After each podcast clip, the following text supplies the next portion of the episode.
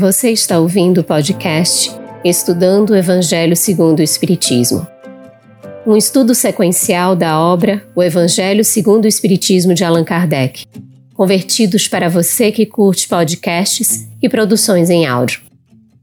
Essa é a nossa forma de transmitir esperança, conhecimento e alegria.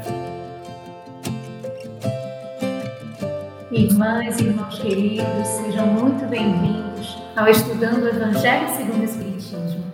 Nós estamos no nosso 26 encontro. Boas-vindas a todos, ao querido Carlos. Gratidão pelo aprendizado através deste momento. As intérpretes paralidas Eliane Carvalho e Tainan Timum, ambas do grupo de estudos Surdos Espíritas. E aos nossos queridos Simão Pedro de Lima, membro da Sociedade Espírita Casa de Caminhos, patrocínio Minas Gerais, e Pera Capelo, trabalhadora do Grupo Espírita Paulo Estevam, JEP de Fortaleza, Ceará, palestrante espírita e facilitadora do Oeste e estudo da mediunidade. Agradecendo de maneira muito especial aos nossos parceiros de transmissão. Muito bem, boa noite, Lu, boa noite aos nossos convidados, às nossas intérpretes e a você que nos acompanha aí de casa, nossa saudação fraterna. Hoje nós vamos dar continuidade ao estudo do capítulo 5 do Evangelho segundo o Espiritismo, nas instruções dos Espíritos. Vamos ver se o tempo nos permite abordar. Se fosse um homem de bem, teria morrido, os tormentos voluntários, a desgraça real e a melancolia. Então, já começando aí desse item 22, que traz, se fosse um homem de bem, teria morrido, nós já perguntamos para o Simão Pedro, é verdadeiro afirmar sobre um homem mau que escapa de um perigo. Se fosse um homem bom, teria morrido? Poderia explicar, Simão, por favor? Boa noite a, todos que estão aqui conosco, nos acompanhando, a vocês, né, Pera, Carlos, Luziane, as nossas intérpretes de Libras.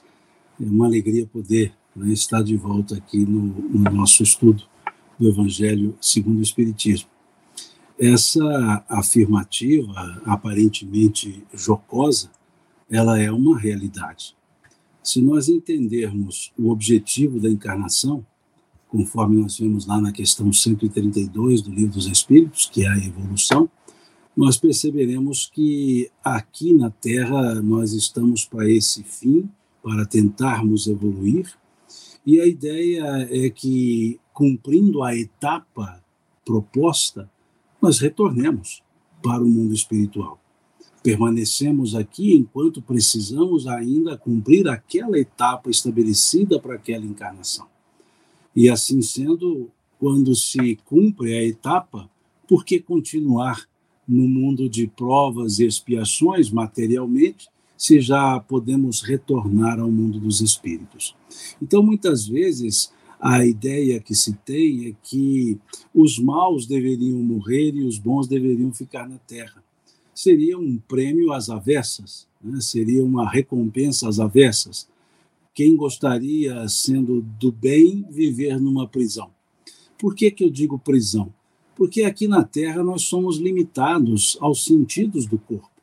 Nós somos limitados, obnubilados pelo sentido do corpo. Nós não sentimos a realidade na qual nós estamos. Nós não percebemos a realidade, melhor dizendo, da qual nós somos. E nossa visão fica ali limitada a uma estrutura material com toda a impermanência da vida material, com todas as ansiedades, as expectativas, as frustrações eh, da vida material. E isso é a prisão. É esse o sentido que Emmanuel dava quando eles nos chamavam aqui de vivos mortos. Porque ele dizia na, lá no, com relação aos fina, ao finados, ele dizia, enquanto os vivos mortos oram pelos mortos vivos, os mortos vivos cuidam dos vivos mortos. Então é esse o sentido aqui da Terra. Por isso é que as pessoas de bem retornam comparativamente mais rapidamente naquela visão, principalmente das mortes abruptas, do que a pessoa, do que, a, do que o mal. Então, essa frase, como disse, aparentemente jocosa, ela é uma realidade. Se fosse um homem é, de bem, teria morrido. E justamente por não ser um homem de bem é que tem que continuar aqui na Terra para ver se se transforma num homem de bem. Então, o conceito para a morte, ele passa a ser um merecimento para aqueles que cumpriram a sua tarefa, já que a morte é o único mecanismo que nós temos para voltar para o mundo espiritual. Muito bom. E aí, ligado diretamente com isso, ainda dentro desse se fosse um homem de bem, teria morrido, Pera, como é, qual a verdadeira liberdade para o espírito? Eita, Carlos. Boa noite, meus irmãos. Tudo bem? É uma alegria estar aqui novamente. Prazer estar contigo, Simão, Carlos, Luziane, nossas irmãs intérpretes de Libras e todos que nos acompanham, que são ávidos, desejosos conhecedores dos ensinos dos espíritos. Qual é a verdadeira liberdade para o espírito? Carlos, imagine que se você tivesse a oportunidade de agora, pelo simples poder, vamos dizer assim, a força do pensamento, você está próximo de uma pessoa que se localiza no outro estado. Você poder se deslocar com facilidade. Você não precisar estar preso a essa limitação do corpo físico, porque nós estamos todos sentadinhos, né? Então, minimamente, se nós precisarmos sair do ambiente que nós estamos, nós teremos que fazer um esforço para nos levantar da cadeira e caminhar até onde se encontra a saída do ambiente. Mas se nós pudéssemos fazer isso com a velocidade do pensamento, isso é o que os espíritos vão nos dizer, que os espíritos se deslocam com a velocidade do pensamento e, obviamente, se aproximam daqueles a quem o coração tem mais caro. Então, qual é a verdadeira liberdade para o espírito? Se nós considerarmos que a Terra é escola, estamos aqui para um período de aprendizado e vamos dizer que nós estamos numa espécie de internato. A liberdade relativa a esse internato seria quando concluirmos o curso, terminarmos os nossos estudos aqui, pudermos retornar para casa. Se nós considerarmos a Terra como um hospital de almas, quando é que nós vamos poder voltar para casa? Quando tivermos alta, quando tivermos concluído o nosso processo de cura. E se considerarmos a Terra como, vamos dizer assim, uma prisão, o local dedicado, destinado a reparar, a recuperar nossas faltas. Qual vai ser esse momento da liberdade? Quando concluirmos essa reparação, quando cumprirmos o tempo necessário a esse, vamos dizer assim, a essa penalidade. Obviamente, a penalidade que nos é imposta a nós mesmos pelo descumprimento da lei divina. Então, a sapiência do espírito Fenelon vai nos dizer Ficai sabendo que a verdadeira liberdade para o espírito consiste no rompimento dos laços que o prendem ao corpo, e que, enquanto vos achardes na terra, estareis cativo. Importa só destacar uma coisa, Carlos. A ruptura desses laços, ela deve ser o que mais se aproxima do natural. Porque quando o espírito toma a decisão de romper esses laços, ao invés de ir ao encontro de uma liberdade, ele acaba tomando para si uma responsabilidade muito maior. Simão, ainda nesse item 22, por que muitas vezes o que nos parece um mal nos é um bem? Pela amplitude da visão.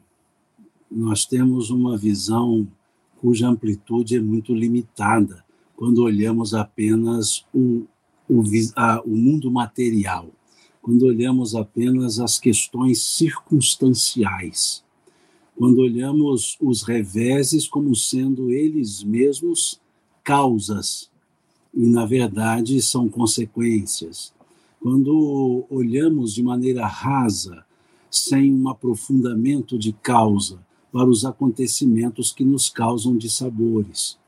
Então, isso para nós são males? São, no aspecto puro e simples dessa visão circunstancial, temporária e localizada. Mas se nós pensarmos que tudo isso faz parte de um processo de melhoramento e depuração, que faz parte de um processo escolhido por nós, que participamos de uma escolha, de um processo de escolha de provas quando estamos no mundo espiritual, conforme vemos lá na questão 258 do Livro dos Espíritos, principalmente quando achamos que não é uma escolha nossa, tamanha a, a, o dano, o tamanho dano que, é, que nos causa aquela situação, como, por exemplo, vemos lá na questão 260 do Livro dos Espíritos, quando, quando Kardec perguntou aos espíritos anteriormente que como eram essas escolhas, eles disseram claramente que nós escolhíamos o gênero de provas. Então, Kardec, partindo desse pressuposto, que nós escolhemos o gênero de provas, ele pergunta na questão 260, que eu reputo uma questão até bem humorada, ele pergunta como pode um espírito querer nascer no meio de pessoas de má vida? Ou seja, vai ser ruim de escolha desse tanto. Né? É, escolhe, poder escolher tantas coisas, escolhe nascer no meio de pessoas de má vida. E eles deixam claro, para que haja analogia nas provas programadas. E aí eles explicam e a, que aquele que é dado ao instinto do roubo, para domá-lo, necessário se faz conviver com ladrões. Então, quando nós olhamos com esse olhar, a ideia já que nos chega é que estamos no lugar certo, no momento certo, com as pessoas certas, para fazer a coisa certa. Aí é que a gente se complica um pouco, fazer a coisa certa. Mas as outras coisas todas estão certas. E é isso que é o que parece um mal é um bem. Aquela adversidade, ela nos, se bem entendida, ela nos fortalece, ela nos oportuniza é, ações que, que corrigem outras que nós tivemos que geraram aquelas consequências. O olhar para os reveses, para o sofrimento, deixa de ser de autocomiseração, de ter pena de si mesmo, e passa a ser um olhar daquele que busca uma solução, que busca uma saída. Por isso, bem-aventurados que choram vem depois de bem-aventurados os humildes. Sem a humildade não há como lidar com o sofrimento, porque nós nos sentiremos vítimas. E todas as vezes que nos sentimos vítimas, sem perceber, nós estamos dizendo que Deus é o algoz. E Deus não é o algoz de nada. Então, por isso é que precisamos olhar com outros olhares aquilo que nós chamamos de males, porque nós perceberemos que são as, as benfazejas oportunidades para o nosso melhoramento. Simão, a Jeane Lima às 21h37, coloca para a gente assim, ainda sobre esse item 22. Esforçai-vos por sair pelo pensamento da vossa acanhada esfera. E ela pede para que a gente possa explicar esse sentido. Faz isso aí para a gente, Simão, por favor. Vamos lá. Pensamento é um atributo do espírito. A Pira colocou muito bem quando nos pudermos transportarmos pelo, pela, na velocidade do pensamento.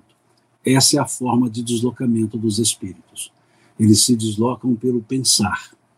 E até me valho de uma de uma de uma letra de uma música antiga. É meu pai que me falou dessa letra, não é da minha época, é, que diz que o pensamento parece uma coisa à toa, mas como é que a gente voa quando começa a pensar? E é justamente essa lógica que traz esse, esse, esse, esse, essa frase colocando na ideia do pensamento um elemento fundamental, a vontade. Quando pensamos, nós colocamos no pensamento a vontade de ser, a vontade de fazer. E é isso que está nessa frase. Esse, o pensamento ele é uma força criadora. Ele é uma criação no mundo espiritual daquilo que pode vir a suceder a uma ação ou não mas o pensamento ele já plasma, ele já determina e ele já é visto, já é sentido pelos próprios espíritos. Quando estamos lendo uma revista em quadrinho, né, meus cabelos brancos mostram que eu sou da época de revista em quadrinho, é, existe dois balões, um balão da fala e um balão para o pensamento. O balão para a fala é um risco que mostra que a pessoa está falando e o personagem está ouvindo. O balão do pensamento é um grande balão com as bolinhas, que diz que o personagem que, inter, que está ali na interlocução não está vendo, mas o leitor está vendo. O pensamento que exaramos é justamente percebido e visto pelos espíritos. E quando esse pensamento é percebido e visto, a vontade está ali também determinada. E os impulsos não nos faltarão. Os impulsos salutares para cumprirmos os pensamentos que nós entendemos como benévolos e úteis, ou os impulsos é, carregados de más intenções, quando encontram ressonância no pensamento mal intencionado.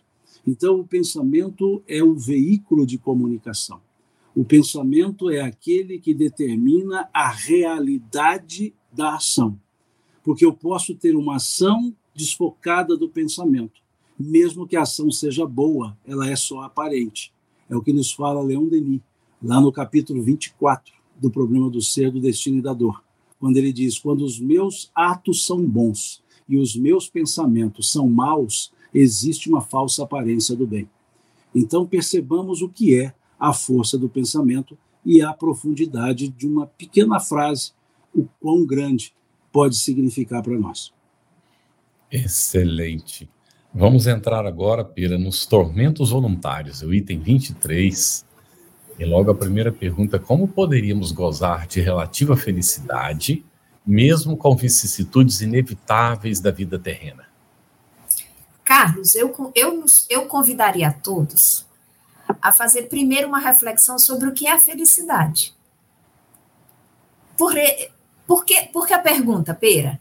Porque a felicidade é um estado da alma que é perseguido por todas as criaturas, estejam encarnadas ou desencarnadas. Eu não conheço ninguém que acorde de manhã e diga: Eu não vejo a hora de ser infeliz hoje. Vocês conhecem alguém? Eu não conheço. Então, o que é a felicidade? Esse estado de, de, de contemplação, né? de satisfação. Mas aí eu pergunto: será que nós sabemos verdadeiramente a diferença entre felicidade e alegria? Né? Será que não tem uma diferença? Aí eu vou convidá-los a fazer uma pesquisa. Façam um miudinho, né? depois peguem no velho dicionário. Nós, nós mais, mais antigos, eu, Simão e o Carlos, nós mais antigos por causa dos cabelos brancos. Pegue, a gente era do tempo que sentava à mesa para estudar com um dicionário, né? Então vamos fazer um miudinho, procurar o sentido da palavra felicidade, alegria e tormento. Obviamente, depois, olha aí, maravilha. E tem detalhe, né, Carlos? A gente pode até pegar também o celular, porque o celular hoje serve inclusive para fazer ligação, né? Tá tudo aqui, ó. Inclusive para fazer ligação. E aí nós vamos ver o seguinte: todos nós buscamos a felicidade. Nós estamos aqui na Terra para sermos felizes. Então, a ideia de que nós estamos na Terra para sofrer, para penar, para pagar dívidas, não é essa a proposta do mais alto. A proposta do mais alto é que nós encontremos a felicidade. Ocorre que a misericórdia divina é tão encantadora, ela nos alcança de uma forma tão amorosa que ela nos permite construir a própria felicidade, para que a gente tenha ideia do que é a felicidade elaborada, construída, a felicidade como resultado do trabalho.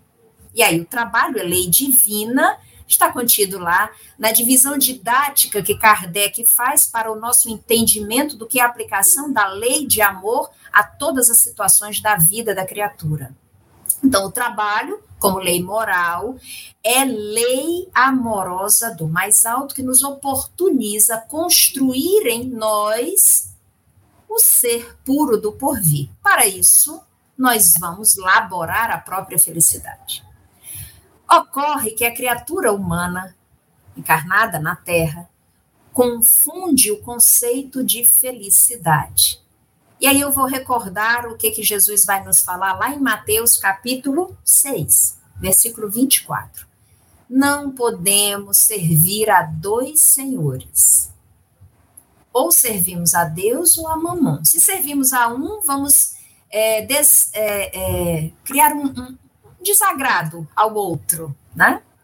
Então, o que é que a criatura humana tem feito na Terra? Onde é que ela está procurando essa felicidade? e nós nos deparamos verdadeiramente com a busca da felicidade pelas coisas do mundo. Então, nós estamos buscando a felicidade na posse dos bens terrenos, na trocar o carro, comprar um imóvel, roupas, bolsas, sapatos, eh, relógios, é, e aí vai. Ou nós estamos procurando a felicidade nas posses das relações com o outro, eu só vou ser feliz se eu casar ou se eu não estiver casado. Eu só vou ser feliz se eu tiver filhos ou se não tiver filhos, porque eu preciso de alguém que cuide de mim na minha velhice. Eu só vou ser feliz se o meu esposo, minha esposa, meu companheiro, minha companheira me amar na mesma intensidade que eu amo. Estará correta essa busca da criatura? E aí, é, nesse texto, nós, nesse tema que nós estamos vendo, que é os tormentos voluntários, Fenelon vem nos dizer que se nós não procurássemos a felicidade nas coisas perecíveis e sujeitas às mesmas vicissitudes, isto é, nos gozos materiais, em vez de procurar nos gozos das, da alma, nós estaríamos mais livres dos tormentos que nós buscamos para nós mesmos. Então, nós estamos nos afastando orienta da orientação de Jesus. Ao invés de nós buscarmos as, os, a felicidade nas coisas de Deus, nós estamos nos atendo às felicidades nas coisas perecíveis do mundo material.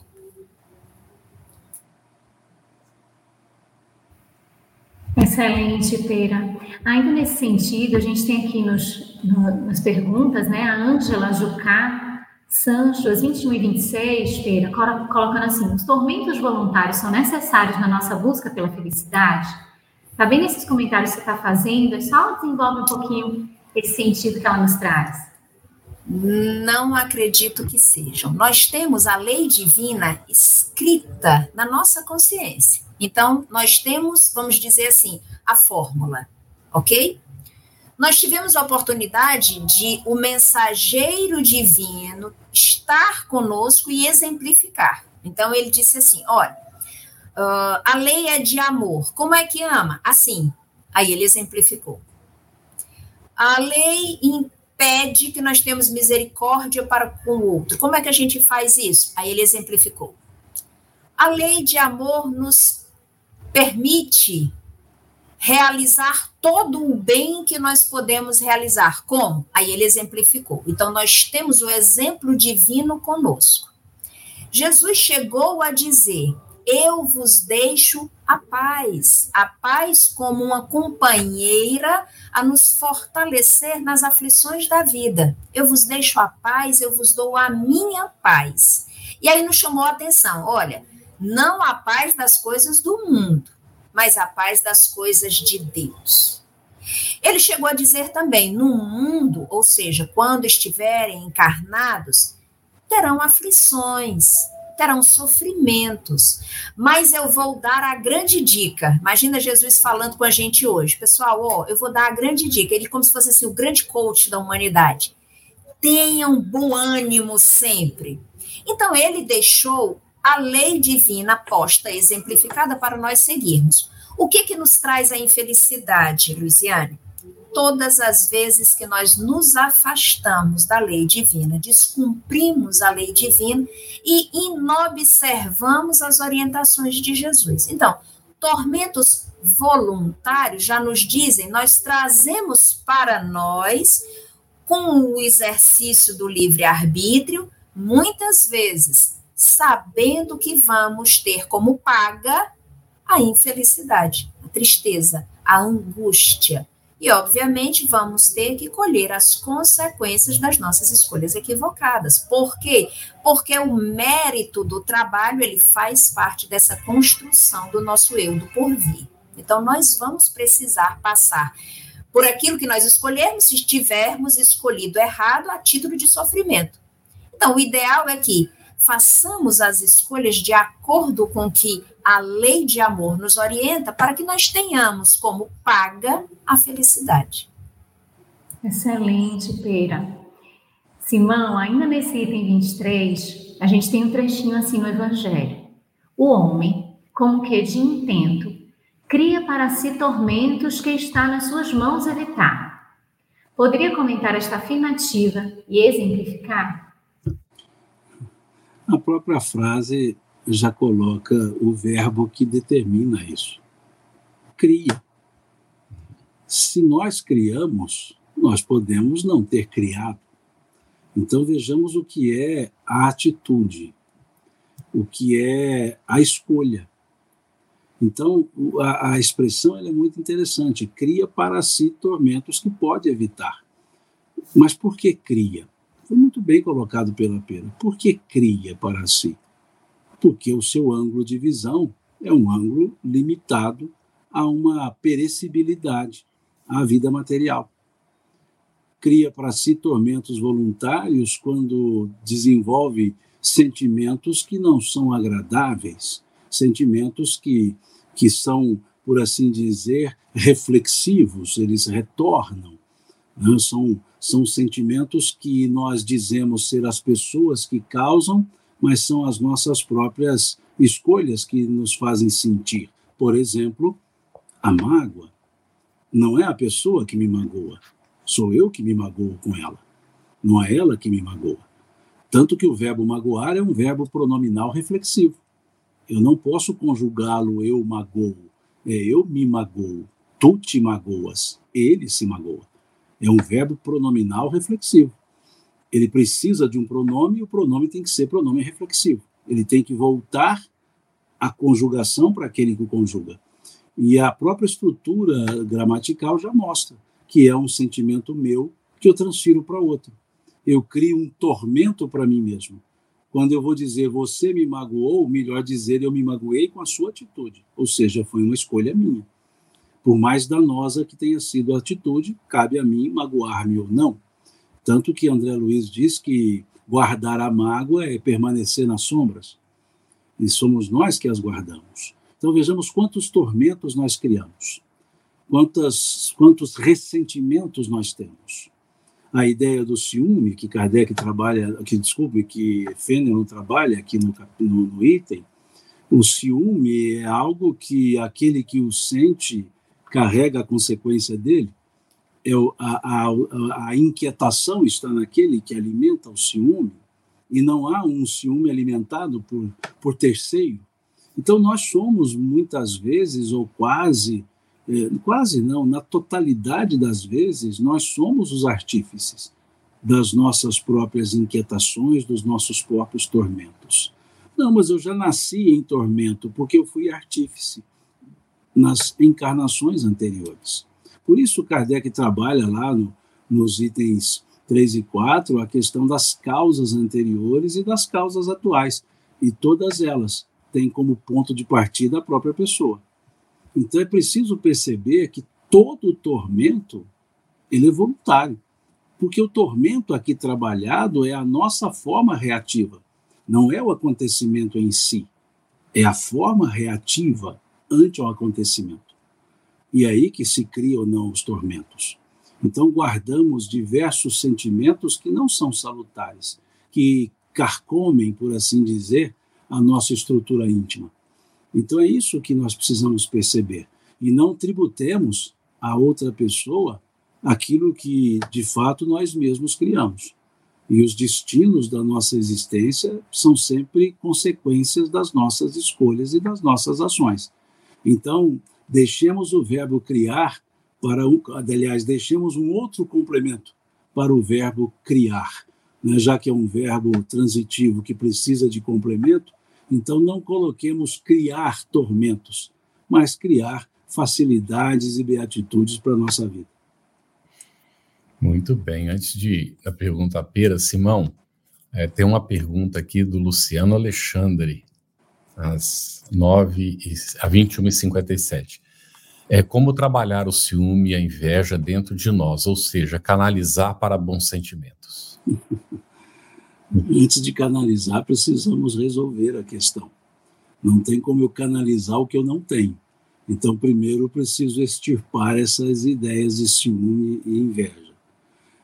Em uma definição rasa, quase prosaica, nós vamos dizer que o, a inveja é querer ocupar o lugar do outro. E o ciúme é não querer que o outro ocupe o lugar dele, mesmo que eu mesmo não ocupe. Então vejamos que são situações que dependem só de nós. Por que invejar as outras pessoas se todos temos a mesma capacidade? A capacidade nós temos, talvez não tenhamos as mesmas atitudes, mas a capacidade é intrínseca a nós mesmos, faz parte do nosso DNA espiritual. Todos somos capazes, porque nós não somos seres é, imperfeitos, nós somos seres perfectíveis. A perfectibilidade é justamente o elemento advindo da perfeição de Deus. Deus é perfeito, ele nos fez perfectíveis. Porque o que é perfeito não cria o imperfeito. Então Deus não nos criou imperfeito. Nos criou simples, ignorantes, sim, questão 115 do Livro dos Espíritos. Mas ele nos criou perfectíveis. O que é perfectibilidade? Capacidade de se aperfeiçoar. Então, quando nos fazemos imperfeitos, quando negamos quaisquer atitudes que nos levem a uma melhoria, a uma evolução. Por isso o prefixo in. O prefixo in significa negação. Ele não é contraposição, ele é uma negação. Imperfeito é aquele que nega a perfeição. E aí nós vamos perceber que os espíritos trabalharam a ideia de infelicidade na questão 614, dizendo que o homem só é infeliz quando se afasta da lei de Deus. Vejamos que ele, eles trabalham a ideia da negação. A infelicidade é quando eu nego a felicidade, que é da natureza. A felicidade é da natureza. Questão 614, né, a lei de Deus, única e verdadeira para a felicidade do homem, é a resposta. Então, ela é a regra. A exceção é quando eu a nego. Então, vejamos que a, inveja é justamente esse, esse não querer olhar para si, é o não ver a si mesmo e olhar apenas o outro. E querer ocupar um lugar para o qual eu não me preparei. Então, o apóstolo Paulo, ele nos deu uma ideia muito agradável sobre isso, quando nos disse: alegrai-vos com os que se alegram, e chorai com os que choram. Chorar com os que choram é muito fácil, basta ter pena, não precisa ter nem compaixão, basta ter pena.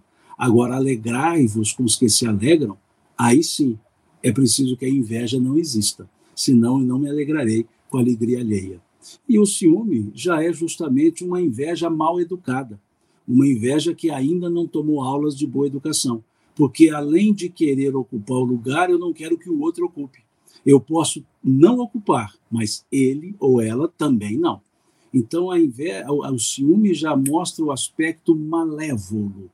A inveja é aquele aspecto da vontade distorcida. O ciúme já é a manifestação fática daquela vontade distorcida. Eu posso almejar estar no lugar de alguém, sentir minha inveja e simplesmente seguir a vida. Mas quando há o ciúme, eu estou me destruindo, tentando destruir a outra pessoa. Então, não há como eu manifestar outros sentimentos enquanto tiver esses. E é preciso trabalhar com eles, não lutar contra eles. O apóstolo Paulo também foi muito tranquilo com relação a isso na sua carta aos Romanos, no capítulo 12, quando ele diz: Irmãos, não vos deixeis vencer pelo mal, mas vence o mal com o bem. Então, nós não lutamos contra a inveja, não lutamos contra o ciúme, nós lutamos a favor das virtudes, a favor do, da, da vontade própria, da capacidade própria, a favor da felicidade, que dois filósofos brasileiros contemporâneos muito bem demonstraram isso, os senhores Almissáter e Renato Teixeira, esses dois filósofos que nós temos, quando disseram num tratado existencial chamado Tocando em Frente, que cada ser em si carrega o dom de ser capaz, o dom de ser feliz. Então é preciso que trabalhemos esse interior não para lutar contra, mas mudar o foco da luta, lutar a favor a favor, então, do desprendimento pessoal, do altruísmo, a favor da humildade e não do, e não da, da, do orgulho. E aí sim, inveja, ciúme vão desaparecendo naturalmente. E aí, alimentando os sentimentos outros, podemos aí sim é, espargi-los. Então, conquistemos primeiro para espargir depois. Muito bem. Antes da pergunta pera, obrigado, Simão. É, há, uma pergunta que foi feita pela Madalena Rich. Ela diz que é, o estudo é iluminado, irmãos em Jesus, gostaria de seguir assistindo esses estudos com vocês. Como entrar? Porque ela entrou agora a segunda vez e achou, nos achou quase que acidentalmente. Então, olha, anote aí, é https dois pontos barra barra febpodcast.com barra estudo underline ESE. Eu vou repetir, não é, para anotar.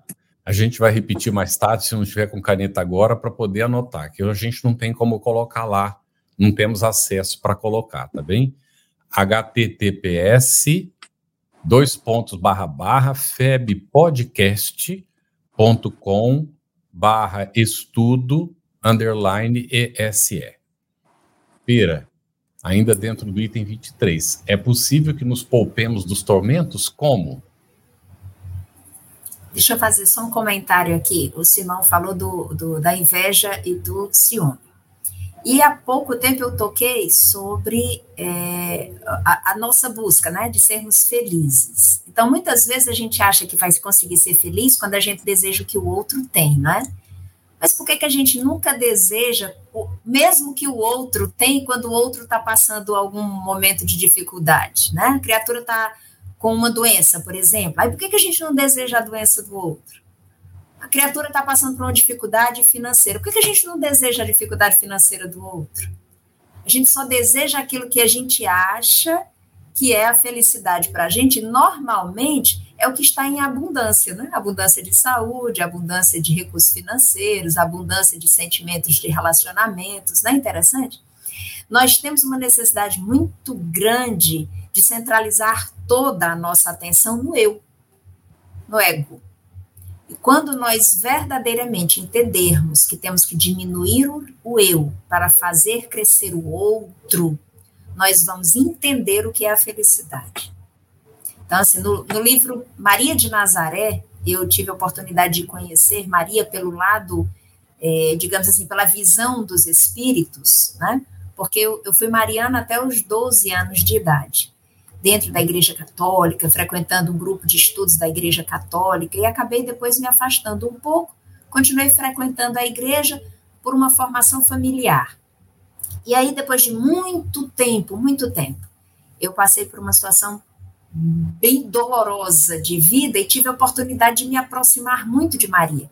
E fui convidada pela Sociedade, a CEF, Sociedade Espírita de Fortaleza, para dar uma palestra sobre Maria de Nazaré. E quando eu recebi o convite, Carlos, eu declinei do convite porque, no fundo, no fundo, um preconceito meu, eu dizia assim: ah, eu acho que isso é muito espiritólico. Usei essa expressão. Porque eu tinha a ideia de Maria dentro da Igreja Católica. E aí, a, a, a presidente da casa, na época, a Regina, insistiu: Pera, eu estou ligando para ti porque é você que precisa dar essa palestra, exatamente no momento que eu estava passando por uma situação difícil. E aí eu comecei a entender que eu precisava deixar de lado o meu sofrimento para buscar um algo mais. E aí fui conhecer Maria. E do livro Maria de Nazaré, a um determinado momento, quando ela está se aproximando da Terra para reencarnar, e ela pede que ela, a luz dela se apague para que brilhe a luz de Jesus. Aquilo foi um divisor de águas, Carlos, para mim. Verdadeiramente foi um divisor de águas.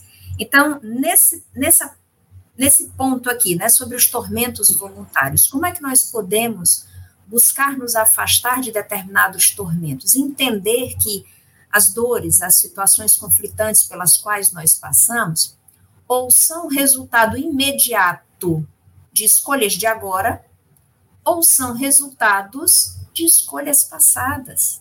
Verdadeiramente são resultados de escolhas. Não, não tem para onde correr. Nós não, nós não uh, suportamos um pecado original. Né? Não, não houve um pecado original que nós temos que suportar, porque a lei é de amor, ela é de misericórdia, ela é de acolhimento, ela não é de castigo. Então, quando Simão Pedro fala sobre o nosso campo de visão, nosso campo de visão ainda é muito pequeno. Quando nós vamos alçando, ascendendo né, na nossa escala evolutiva, nós vamos ampliando o nosso campo de visão e percebendo coisas que já existiam. mas que fugiam ao nosso campo de visão.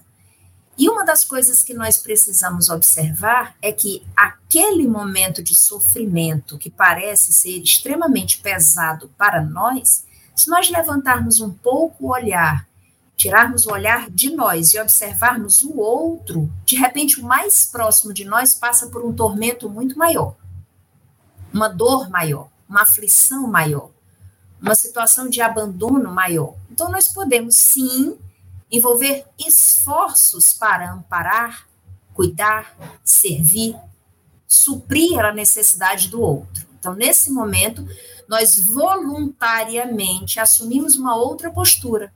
Abandonamos aquele sofrimento aparente, imediato, e vamos ao encontro do outro que também sofre. Sem dúvida. Se nós estamos num mundo de sofrimento e de dores, todos, de alguma forma, estamos sofrendo. Então, nós devemos buscar dois momentos de alma também: resignação, aceitar aquilo que nós não podemos mudar, renúncia, esquecer de nós naquele momento e observar o outro. O que, que nós podemos fazer pelo outro, doar ao outro, entregar ao outro, trabalhar pelo outro, servir. O espírito de maior envergadura que pisou o solo terrestre disse-nos: Eu vim para servir.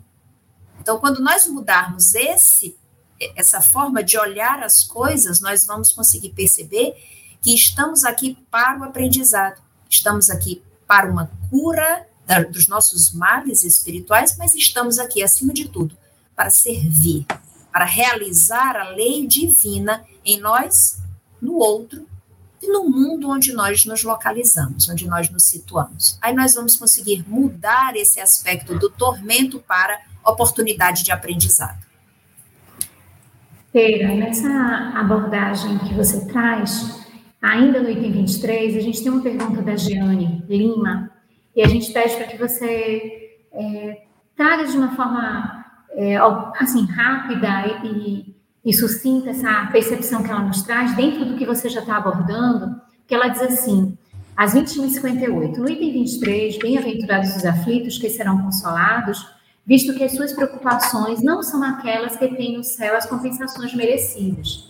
E aí, dentro do que você vem falando, quais seriam essas preocupações dos aflitos, Pera?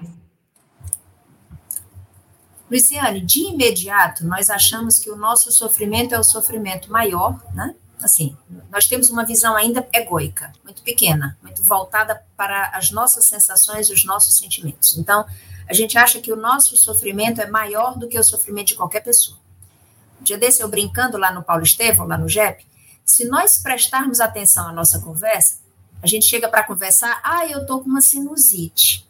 Aí alguém diz assim, ah, pois eu tenho uma rinite.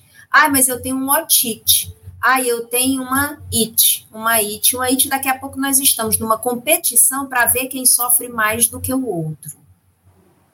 Nós pouco ouvimos o sofrimento do outro. Às vezes o outro não quer outra coisa a não ser ser ouvido.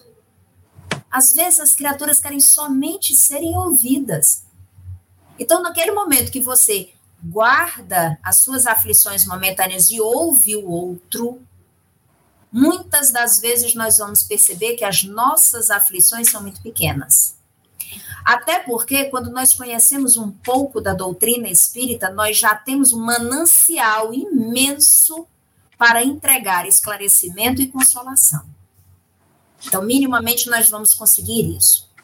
Quando nós esperamos a satisfação, né, como nós esperamos assim, a satisfação dos nossos gozos momentâneos, né, o reconhecimento das nossas dores e o reconhecimento das nossas vitórias, nós somos, nós estamos nos entregando como mais materiais do que espirituais.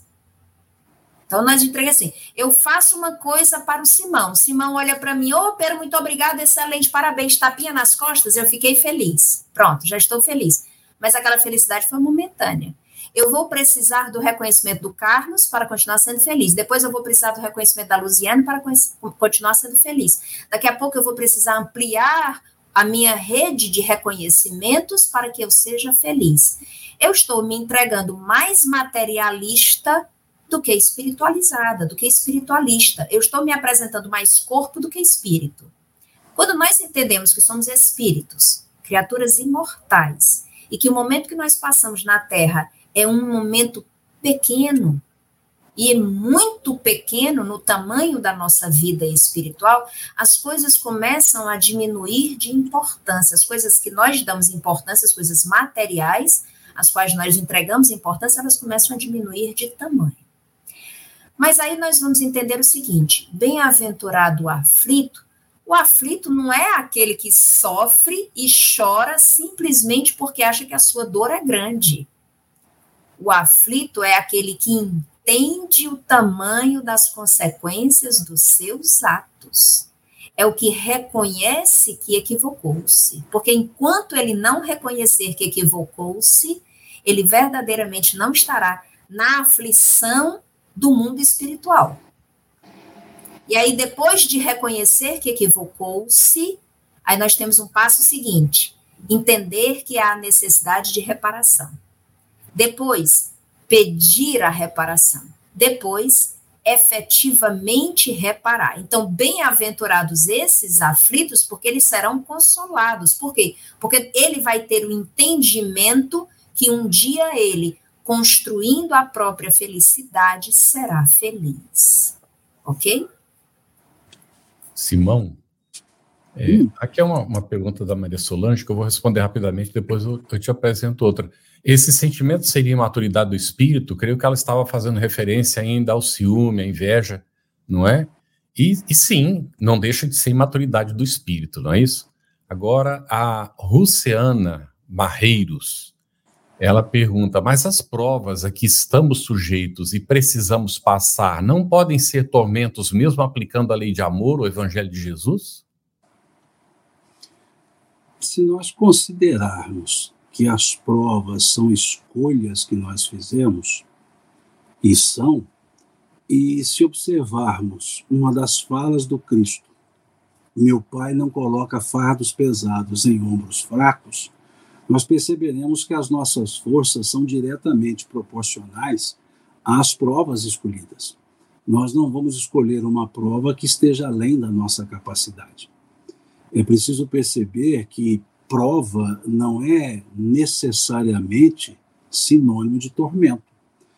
Nós temos as provas, por exemplo, da riqueza, do poder, que não geram um tormento no sentido estrito que se dá essa palavra, mas nos expõe a riscos tão danosos como o risco do tormento advindo da miséria. Então vejamos que os Espíritos dizem que uma leva ao abuso, outra pode levar à lamentação contra a providência. Se nós observarmos o cego de nascença, que está no capítulo 9 do Evangelho de João, nós veremos que aquele cego não tinha o tormento apesar da cegueira, porque foi dito que ele escolheu assim nascer para a glória de Deus.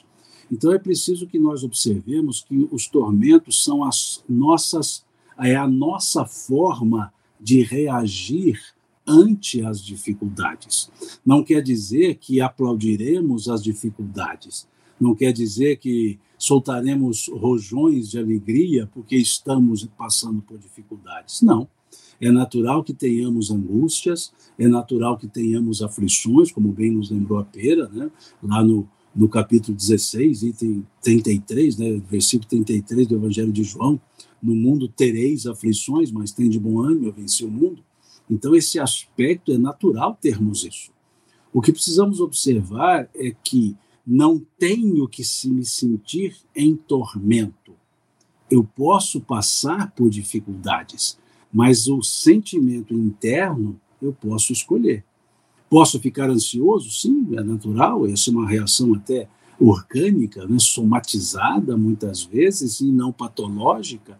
Então é natural que eu tenha isso. E é natural também que as pessoas possam lidar com certa serenidade ante as dificuldades que para outros podem ser intransponíveis.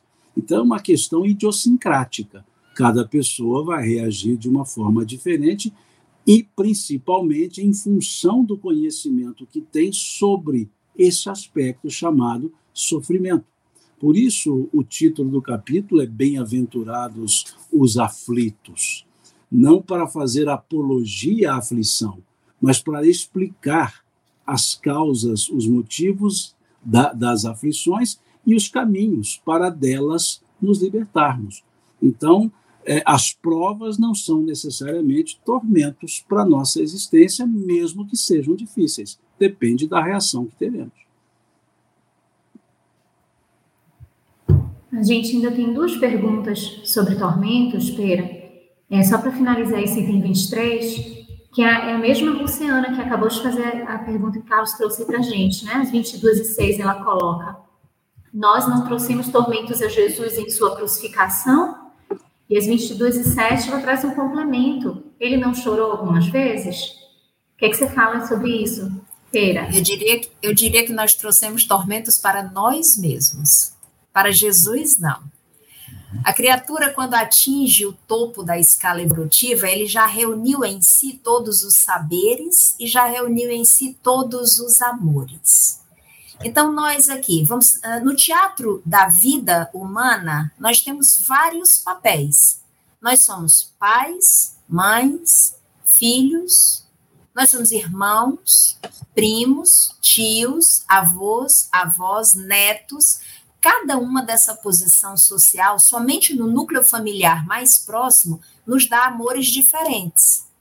Então vamos lá. O amor que nós sentimos pelo nosso primeiro namorado é o mesmo que nós sentimos pelo namoro da maturidade?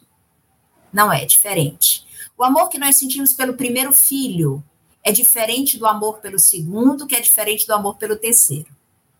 O amor do primeiro filho pelo pai e do primeiro filho pela mãe é diferente do segundo filho pelo pai, do segundo filho pela mãe. O amor que nós temos pelo avô e pela avó, seja materno ou paterno, é diferente. Então, nós vamos, a partir de experiências em, em posições, em papéis sociais, nós vamos reunindo esses amores. Saindo do núcleo familiar, nós temos os amigos do colégio, os amigos da escola, os amigos da faculdade, os amigos do trabalho. Há amigos no mundo fora da família para os quais nós dedicamos um amor mais intenso do que para os próprios irmãos de dentro de casa. Há amigos que são irmãos de alma, há irmãos que são quase inimigos. Então nós temos amores diferentes. Aí o amor do cidadão, e aí vai. Né? O amor pelo patrão, o amor pelo colega, o amor pela profissão, e aí vai. Imagina que a criatura que atingiu o topo da escala evolutiva já ultrapassou todas as etapas, viveu todos os papéis, atuou em todas as posições, colheu em si, amealhou, costurou todos os amores, atingindo o topo da compreensão do que é o amor incondicional. Então, nós ainda temos a necessidade de diminuir a dimensão de Jesus até o nosso tamanho para nós tentarmos compreendê-lo. Nós não temos a mínima ideia do que é o tamanho dessa criatura.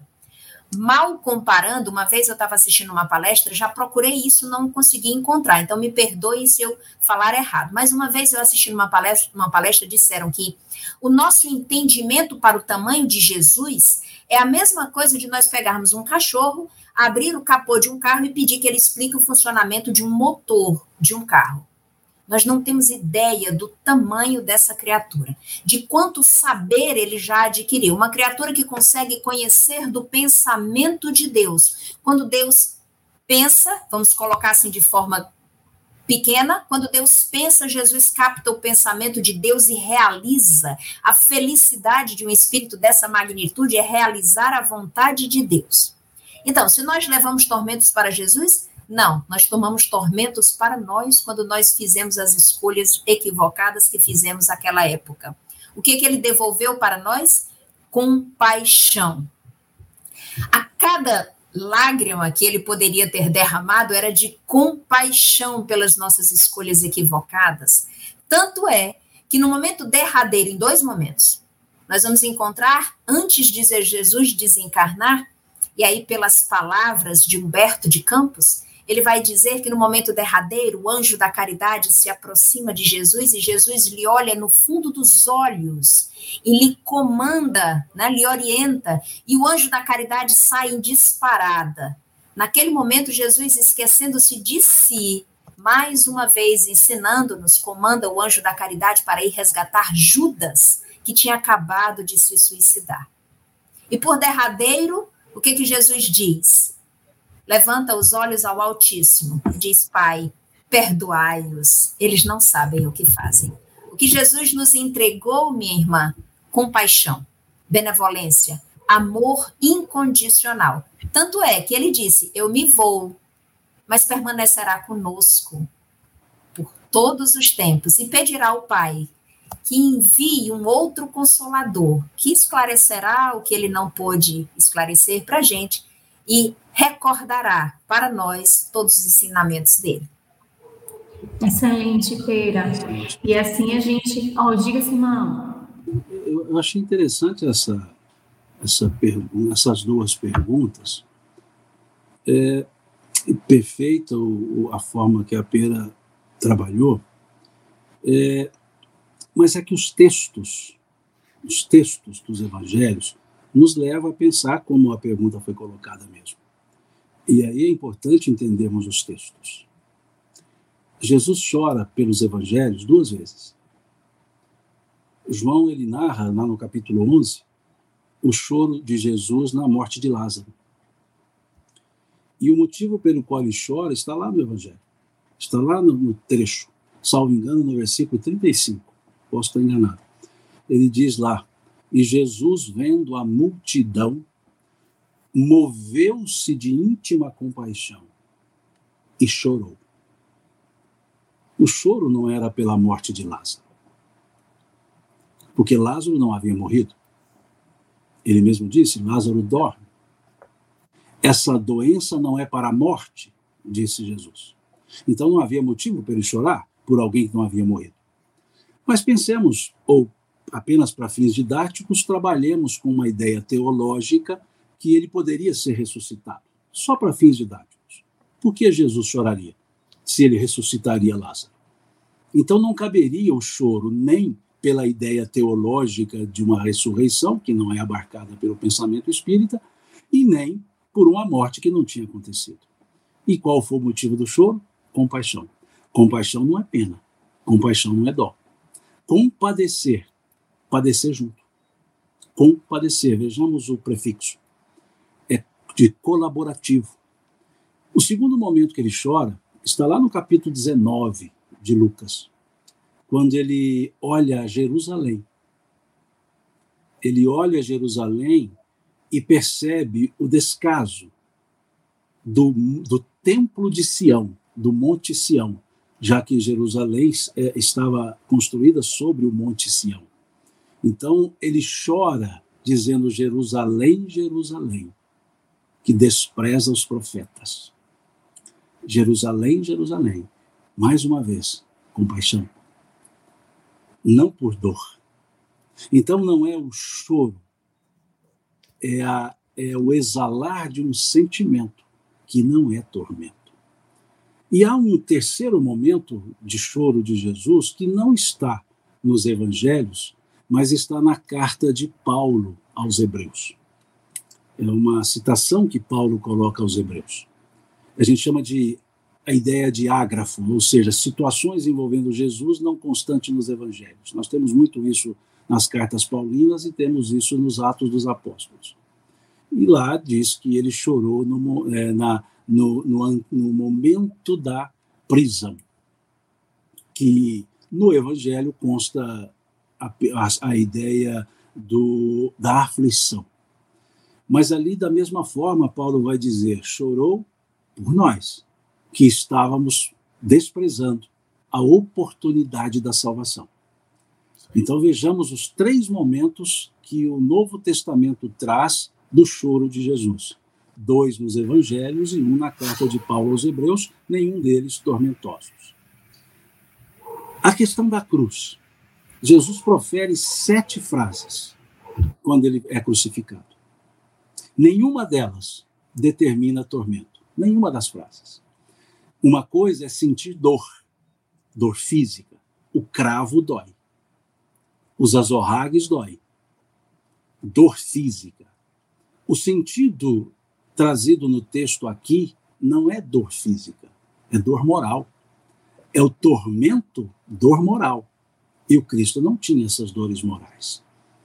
Essa essas sete frases, todas elas, mostram um total desprendimento das questões morais pessoais para atender às necessidades das pessoas. Quais frases ele profere?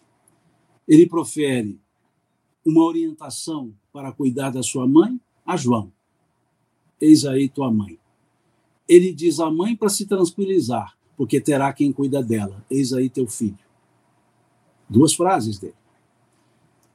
Ele vai dizer: perdoa-lhes, perdoa-os, porque eles não sabem o que fazem, porque eram as mesmas pessoas que estavam aplaudindo Jesus quando ele entrou em Jerusalém. Aquelas pessoas que o aplaudiram, colocaram tapetes no chão, jogando flores e ramos, disseram lá depois: crucifique-o. E diz o texto: e Jesus, olhando as pessoas, diz: perdoa-os, eles não sabem o que fazem. Uma alma tormentosa não teria essa serenidade. Depois, ele vai dizer: tudo está consumado. Eu fiz o que tinha que ser feito. Tudo está consumado. Depois ele vai olhar para uma pessoa que está do lado dele, que demonstrou todo um, um, um, arrependimento e um conhecimento de uma realidade futura. E aí ele diz para ele: Estarás comigo no paraíso. Depois, ele vai recitar um salmo. Que as pessoas, quando ouvem essa recitação, dizem ele estava desesperado. Quando ele disse Eli, Eli, lama sabachthani. Meu Deus, meu Deus, por que me desamparaste? Esse é o Salmo 22. É o salmo que nós chamamos o Salmo do Justo Sofredor, que só é cantado por aquele que sofreu pela vitória aquele que alcançou a vitória, apesar do sofrimento. Então, é o salmo de agradecimento ao Criador, que começa com a expressão Eli, Eli, lama sabachthani, meu Deus, meu Deus, por que me desamparaste? Pois sei que não fui desamparado. E segue o salmo. Mas ele não tinha forças para recitar um salmo enorme, que vai falar da história de Israel, vai falar o quanto Deus foi justo com Israel, o quanto que Deus protegeu Israel e o quanto que Deus protege os justos sofredores. É o Salmo 22. Sugiro que deem uma lida e percebam a profundidade do salmo, mas ele não ia decantar um salmo asfixiando-se na cruz. Então ele apenas começa o salmo como que a dizer: sou o justo sofredor, que é justamente a profecia de Isaías, quando ele dizia do justo que sofre aquele que sofre pela coroa da vitória, o justo sofredor. E depois ele vai dizer a sétima frase: Em tuas mãos entrego o meu espírito. Nenhuma dessas frases mostra tormento moral. Ele, ele é, ecoou dores, sim, deve ter gritado quando bateu-lhe um prego, deve ter gemido quando movimentou-se asfixiando-se. Não é tormento, é dor física. Então é preciso que percebamos essas, essas colocações nos evangelhos e as localizemos para perceber que elas não trazem o sentido do tormento moral, apenas os aspectos físicos e o choro da compaixão. Então eu achei muito interessante essas duas colocações, essas duas que eu não chamaria perguntas, essas duas constatações, porque estão nos evangelhos, mas justamente para oportunizar essa condição de perceber o que é o espírito da letra, que o apóstolo Paulo tão decantou, pedindo que fôssemos os ministros do espírito e não dos ministérios das letras, porque as letras matam e o espírito vivifica. Então é preciso extrair os espíritos da letra, das letras e perceber que na cruz Jesus deu o maior exemplo de, de entrega e nos choros deu o maior exemplo de amor. Então, onde há amor, não há o tormento. Pode haver a dor, mas não haverá o tormento. Excelente, Simão.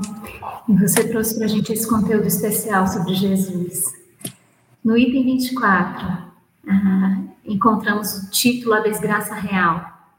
E aí vem uma pergunta que a gente faz, mas já conciliando com uma também que o nosso público fez, Simão. A pergunta que nós fazemos é: poderia comentar o seguinte trecho? A, verdade, a verdadeira desgraça, porém, está nas consequências de um fato mais do que no próprio fato. E a Ângela Jucá Sancho, às 21h31, pergunta: como podemos diferenciar a desgraça real da falsa? Nem sempre uma expressão tem a sua antítese na forma etimológica. Desgraça real é uma expressão idiomática. Desgraça real não existe a desgraça falsa, porque ela é uma expressão idiomática.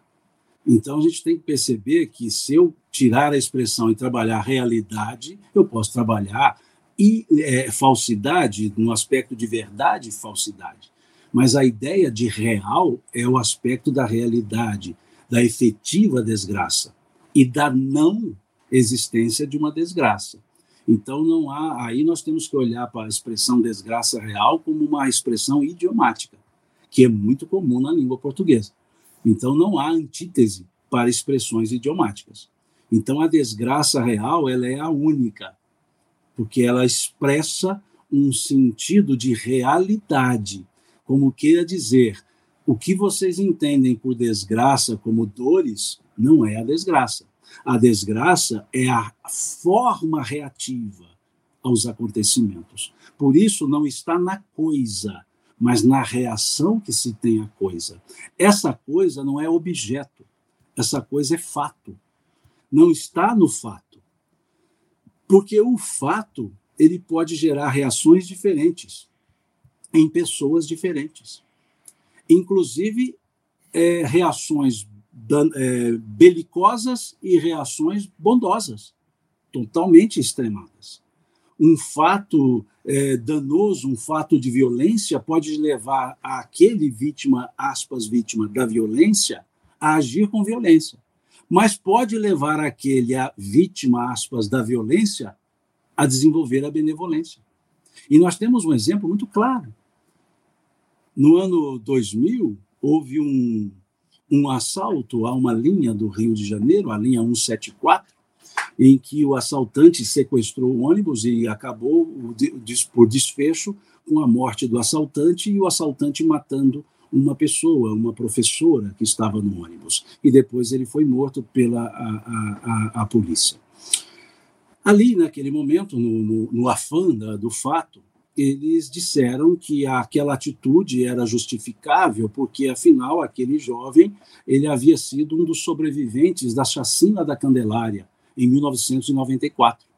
E como sobrevivente da chacina, ele guardou a, a história da violência. Só que houve outros sobreviventes da chacina da Candelária. E um dos outros sobreviventes, numa entrevista ao programa do Jô, ele foi dizer que aquele fato causou nele tamanha espécie, veja a palavra espécie, que ele, ao crescer, montou uma entidade para educar e cuidar das crianças em situação de rua.